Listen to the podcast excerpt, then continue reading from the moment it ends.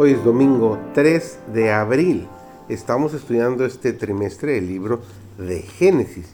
Y el título de estudio de esta semana, la lección número 2, ha sido La caída.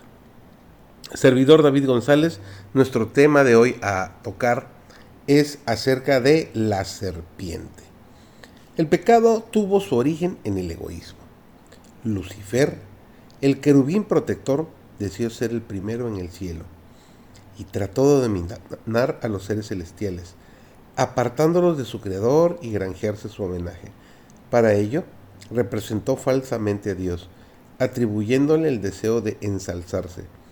Trató de investir al amante creador con sus propias malas características. Así engañó a los ángeles. Así sedujo a los hombres. Los indujo a dudar de la palabra de Dios y a desconfiar de su bondad por cuanto Dios es un Dios de justicia y terrible majestad. Satanás los indujo a considerarle como severo e inexorable, así que consiguió que se uniese con él en su rebelión contra Dios, y la noche de la desgracia se asentó sobre el mundo. El tentador le afirmó a Eva que jamás llegaría a cumplirse la divina advertencia que les fue hecha meramente para intimidarlos. Tal ha sido la labor que Satanás ha llevado adelante con gran éxito, desde los días de Adán hasta el presente.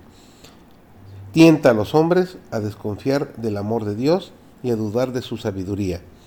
Constantemente pugna por despertar en los seres humanos un espíritu de curiosidad irreverente, un inquieto, inquisitivo deseo de penetrar en los inescrutables secretos del poder y la sabiduría de Dios.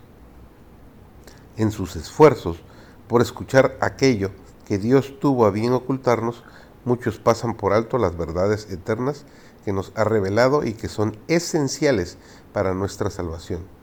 Dios ha declarado que el único medio de seguridad para el hombre es la completa obediencia a todas sus palabras. No debemos intentar el experimento de probar el mal camino, con todos sus resultados. Esto traerá debilidad mediante la desobediencia. El plan de Dios era dar al hombre claridad de visión en toda su obra. Después de la caída, Cristo se convirtió en el instructor de Adán. Actuó en lugar de Dios para con la humanidad, salvando a la raza de la muerte inmediata. Tomó sobre sí el oficio de mediador. A Adán y Eva se les concedió un tiempo de prueba para volver a su lealtad y en este plan se abarcó a toda su posteridad. Sin la expiación del Hijo de Dios no podría haber habido comunicación de bendición o salvación de Dios al hombre. Dios estaba celoso por el honor de su ley. La transgresión de la misma había causado una terrible separación entre Dios y el mismo hombre. A Adán, en su inocencia, se le otorgaba comunión directa, libre y feliz con su Hacedor. Después de su terrible transgresión, Dios se comunicaba con el hombre solamente mediante Cristo y mediante los ángeles.